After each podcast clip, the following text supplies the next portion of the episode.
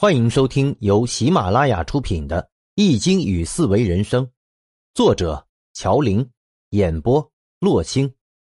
欢迎订阅。世科卦的六五和上九，就是讲处于功利境界的这两种人的状态。六五，是干肉得黄金，真力无咎。译文：吃肉干得到黄金。保持危机感，没有过失。上九，何笑灭耳，凶。译文：带着枷锁割掉了耳朵，凶。六五的状态就是葛朗台，虽然吝啬，但因为他保持了艰苦本色，而最终没有过失。上九就像是食虫，因为张扬而丧失了性命。第三个境界是道德境界。从道德境界开始，人开始进入精神的世界，开始精神的追求。处于道德境界的人有两种状态：一种是被动遵守外在的道德准则，这就是教育的作用；另一种是主动的道德行为，是从自我内心出发，感觉自己是社会的一员。尊重他人就是尊重自己，所有的道德规范。都是为了社会和谐而存在的。他所做的事情是为了正其义，不谋其利。马斯洛所讲的社交和尊重的需求，并不是道德境界。作为需求，就是一种功利的目的。而对道德境界而言，要么是必须，要么是出自内心，而不是为了让别人尊重你而去做道德的事情。做具有道德意义的事情，是因为从道德上来讲，必须要去做这件事情。进入道德境界的人，心境才会打开，人生才会从追求数量走向追求质量、追求高度。易经中有很多内容讲的是道德境界的事情，比如大有卦、易卦、中孚卦。第四个境界是天地境界。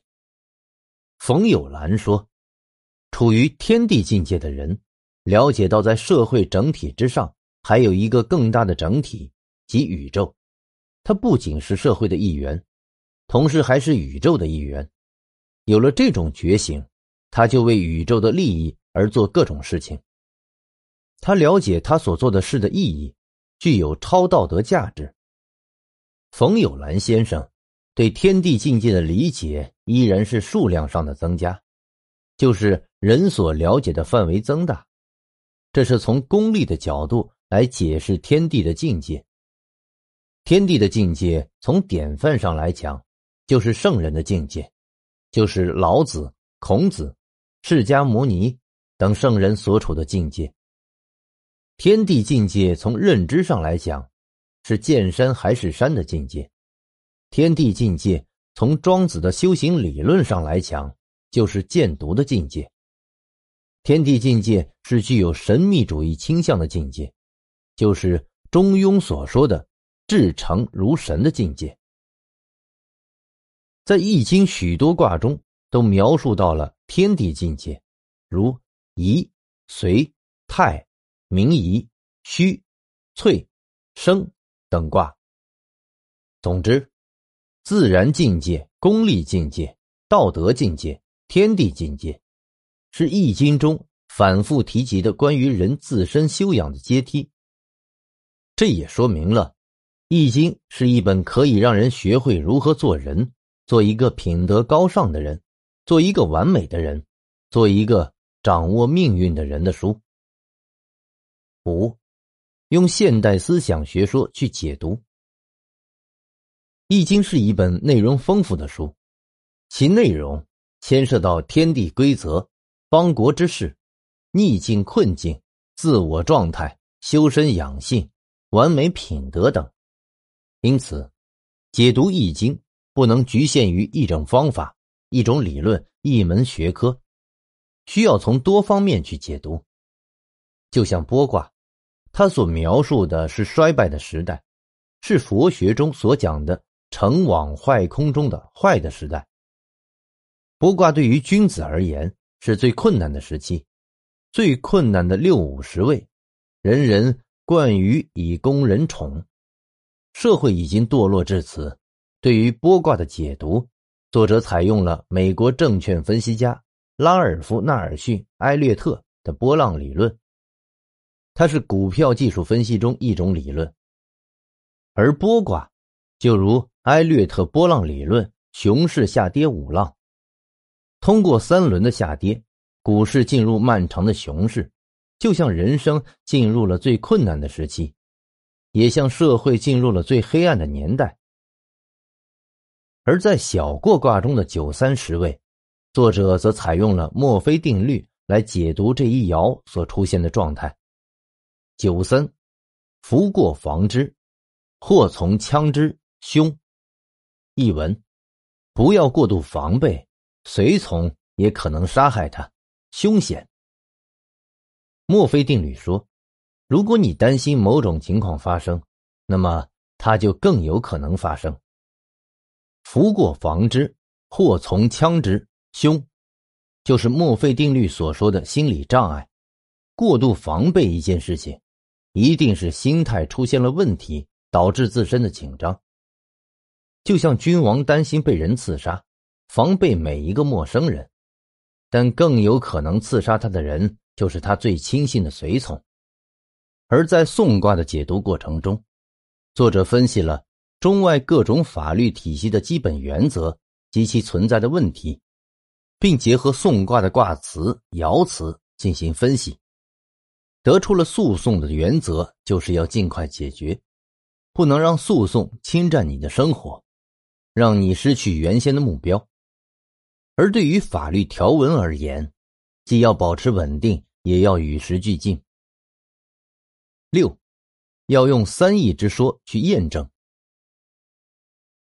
易经》的解读，历来有三义之说，就是简易、不易、变易。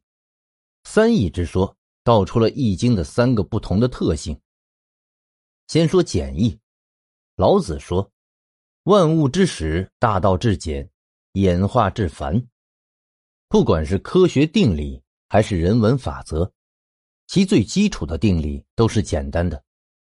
就像爱因斯坦狭义相对论中智能方程 E 等于 mc 平方一样，这样一个最简单的方程式，竟然包含宇宙间能量与质量之间的关系，体现出人类最高的智慧，影响了人类的历史，给人类社会。带来了巨大的影响。就像横卦，坚持是一种最简单的人生道理。从启蒙教育开始，老师就不停的教导：做好一件事情，就要学会坚持。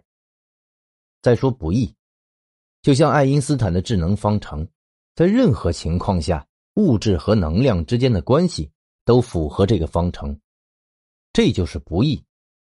就像横卦。坚持的决心始终不能改变。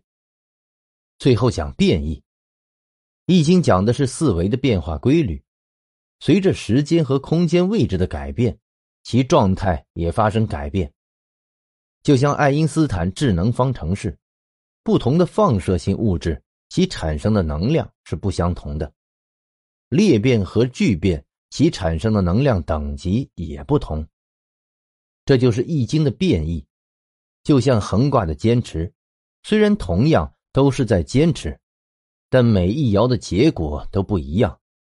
因此，在解读易经的过程中，首先要抓住每一卦中简易的规律是什么，然后再通过每一爻十位的变化来寻找不易的规律。最后，要掌握其变异的原因，这样就能正确而透彻的解读卦意。听众朋友，本集已播讲完毕，请订阅专辑，下集精彩继续。